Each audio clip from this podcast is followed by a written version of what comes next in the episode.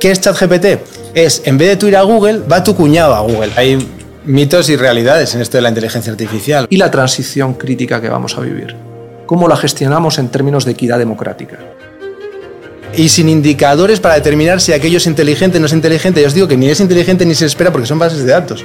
La inteligencia la tenemos nosotros que somos capaces de pensar. El humano tiene que estar a lo que es bueno el humano.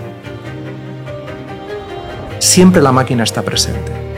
Una máquina que es capaz de generar una realidad paralela, alternativa a la realidad imperfecta del ser humano. Eso es lo que nos tiene que preocupar la eficiencia. Pero la máquina introducida en una estructura y en una organización económica tiene efectos sociales que pueden ser devastadores. ¿Cómo nos aseguramos de no dejar a nadie atrás en esa revolución para que, pues, como decía José María, no nos lleve otros 100 años corregir las desigualdades que esto pueda generar?